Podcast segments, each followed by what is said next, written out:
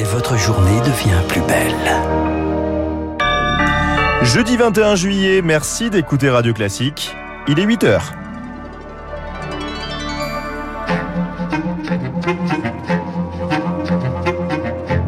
La matinale de Radio Classique avec Gaël Giordana. À la une de votre journal, Charles Bonner, il fonctionne. Le gazoduc Nord Stream 1 qui alimente l'Europe a bien repris ce matin, mais euh, la menace d'une fermeture par les Russes plane toujours. Le voilà le compromis. Le gouvernement et la droite en passent de s'entendre sur le prix des carburants. Un accord pour augmenter la remise à la pompe. Et puis parcourir 3000 km à vélo en plein mois de juillet, est-ce une bonne idée avec la canicule? Le débat sur le calendrier du Tour de France est relancé. Radio Classique. C'est la fin du suspense. Le gazoduc Nord Stream 1 a bien rouvert. Fermé depuis 10 jours pour maintenance, les Européens clients de ce gaz craignaient une riposte de la Russie, riposte aux sanctions prises après la guerre en Ukraine. Ça n'est finalement pas le cas, mais on ne sait pas pour le moment quelle quantité va transiter, Eric Mauban.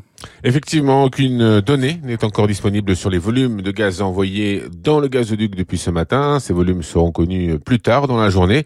Berlin s'attend à un débit au moins égal ou supérieur à ce qu'il était avant la fermeture.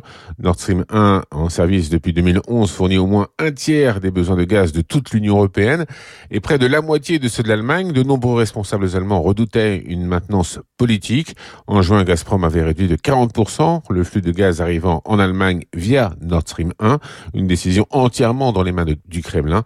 Le mois dernier, Berlin avait donc déclenché le niveau d'alerte de son plan d'urgence sur le gaz. Concrètement, cela signifie que les fournisseurs d'énergie peuvent se montrer plus sélectifs dans l'approvisionnement de leurs clients.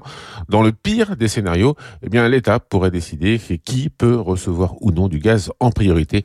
Une perspective qui provoquerait à coup sûr un freinage très brutal de l'activité industrielle outre-Rhin et pourrait plonger l'Europe dans une récession économique. Eric Mauban, l'énergie moteur de l'inflation. Un projet de loi sur le pouvoir d'achat est discuté en ce moment à l'Assemblée nationale et le gouvernement continue de trouver des majorités. Cette nuit, deux mesures validées, revalorisation des pensions de retraite et des prestations sociales de 4% et déconjugalisation de l'allocation adulte handicapé qui permet aux personnes en situation de handicap de ne pas perdre de revenus si elles se marient. Deux mesures plutôt consensuelles de ce texte qui entre dans le dur aujourd'hui. Les députés se penchent sur le volet budgétaire avec le prix des carburants en toile de fond. Lauriane Tout-le-Monde pour être sûr d'avoir une majorité le gouvernement s'est rapproché des Républicains et accord en vue. Exit la prime gros rouleur, c'était pourtant la mesure symbolique du gouvernement sur les carburants, verser une aide de 100 à 300 euros aux plus modestes qui travaillent loin de chez eux. La mesure ne convainc pas les oppositions, ça n'aide pas assez les classes moyennes, critique une députée LR. Le gouvernement avance alors une concession. La mesure pourrait aussi concerner les ménages au-dessus du salaire médian. Mais rien n'y fait, ce système est une vraie usine à gaz pour les républicains. Eux prônent un prix fixe à la pompe de 1,50€ le litre. Hors de question, rétorque-t-on à Bercy, on ne touche pas aux taxes sur les carburants. En revanche, on peut être plus généreux sur la ristourne de 18 centimes par litre. Bien, concèdent les LR qui poussent leur avantage, allons jusqu'à une remise de 40 centimes. Négocions, mais il faut que ça rentre dans le budget, prévient le gouvernement. Dans tous les cas, cette aide sur les carburants a vocation à disparaître en décembre. Tout ça pour ça, soupire une députée socialiste, exclue des tractations. On fait vraiment l'aumône. Une sobriété, c'est l'une des stratégies pour faire face au prix de l'énergie qui flambe. Et ça passe par de petits gestes, nous dit le porte-parole du gouvernement, Olivier Véran. Débrancher les prises, notamment la box Internet. On baisse la clim, des gestes simples et un appel qui peut être entendu, selon Flavien Nevy, le directeur de l'Observatoire CTLM on appelle à la responsabilité de tous, c'est quelque chose qui passe plutôt bien. Et c'est vrai qu'on est dans un contexte très particulier de forte hausse des prix d'une façon générale, mais des prix de l'énergie en particulier. Et c'est un message qui est compris. Être dans une sobriété énergétique à un moment où on voit bien que les impacts sur le climat sont importants, les impacts sur euh, le porte-monnaie avec cette baisse du pouvoir d'achat sont aussi significatifs. C'est un message qui est simple, qui est compris et qui peut être suivi d'effet par une partie non négligeable des Français qui vont peut-être effectivement faire des efforts qui, au bout du bout, pourront produire des effets importants pour le pays avec une réduction de la consommation énergétique. Face à l'inflation, la Banque Centrale Européenne va également augmenter ses taux directeurs. C'est une première depuis 2011. L'annonce sera faite aujourd'hui par Christine Lagarde, la présidente de la BCE.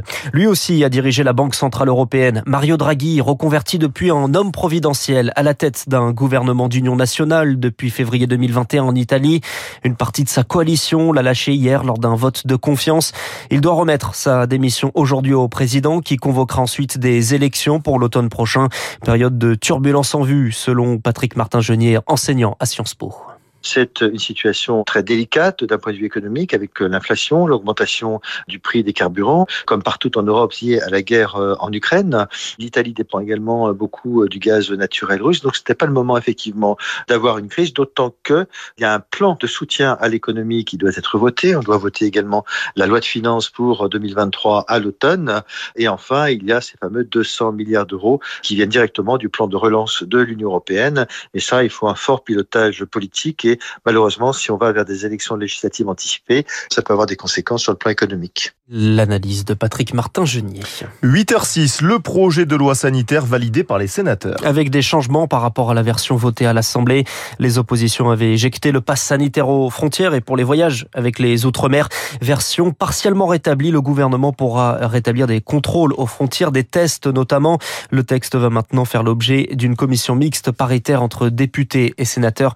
On y revient dans l'édito de Guillaume Tabar juste après ce journal. Plus de policiers et moins de consommation de crack. C'est la feuille de route du nouveau préfet de police de Paris, détaillée ce matin par Gérald Darmanin dans le Parisien aujourd'hui en France. Il promet 1000 créations de postes de policiers à Paris en 5 ans et une lutte contre le trafic de drogue et la délinquance du quotidien. Autre enjeu pour Laurent Nunez, nommé hier nouveau préfet de police de Paris, l'organisation des Jeux Olympiques que le ministre de l'Intérieur promet de suivre personnellement. C'est un autre dossier où Gérald Darmanin s'engage. L'avenir institutionnel de la Corse. Les négociations débutent aujourd'hui, lancées après la mort d'Ivan Colonna. Le ministre reçoit une vingtaine d'élus corses qui réclament plus d'autonomie. Jean-Félix Aquaviva est député nationaliste de Haute-Corse. Nous avons vécu une mandature présidentielle qui a été très verticale, très clivante concernant les territoires, et en particulier sur la Corse. Cela a échaudé la jeunesse, a échaudé les forces politiques. Donc il faut restaurer la confiance. On sort un petit peu des procès d'intention ou des fantasmes d'une course à l'indépendance, de prismes qui font toujours peur à la République. Donc la question, c'est de savoir si le gouvernement est prêt à élaguer ses craintes et ses peurs idéologiques pour laisser la place aux gens de bonne volonté. Donc nous sommes à la fois prêts au compromis historique, eu égard aux rendez-vous manqués multiples qui ont eu lieu depuis 50 ans, il est plus que temps que l'on arrive à converger. Les incendies en Gironde où la situation s'améliore ce matin, déplacement hier d'Emmanuel Macron et une annonce, un grand plan national pour reconstruire la forêt. Et un constat, il faut acheter plus d'avions pour lutter contre les feux qui se multiplient, sécheresse encouragée par des actes malveillants dans le Finistère, 1700 hectares brûlés et deux enquêtes ouvertes dont l'une pour crime de destruction volontaire par incendie.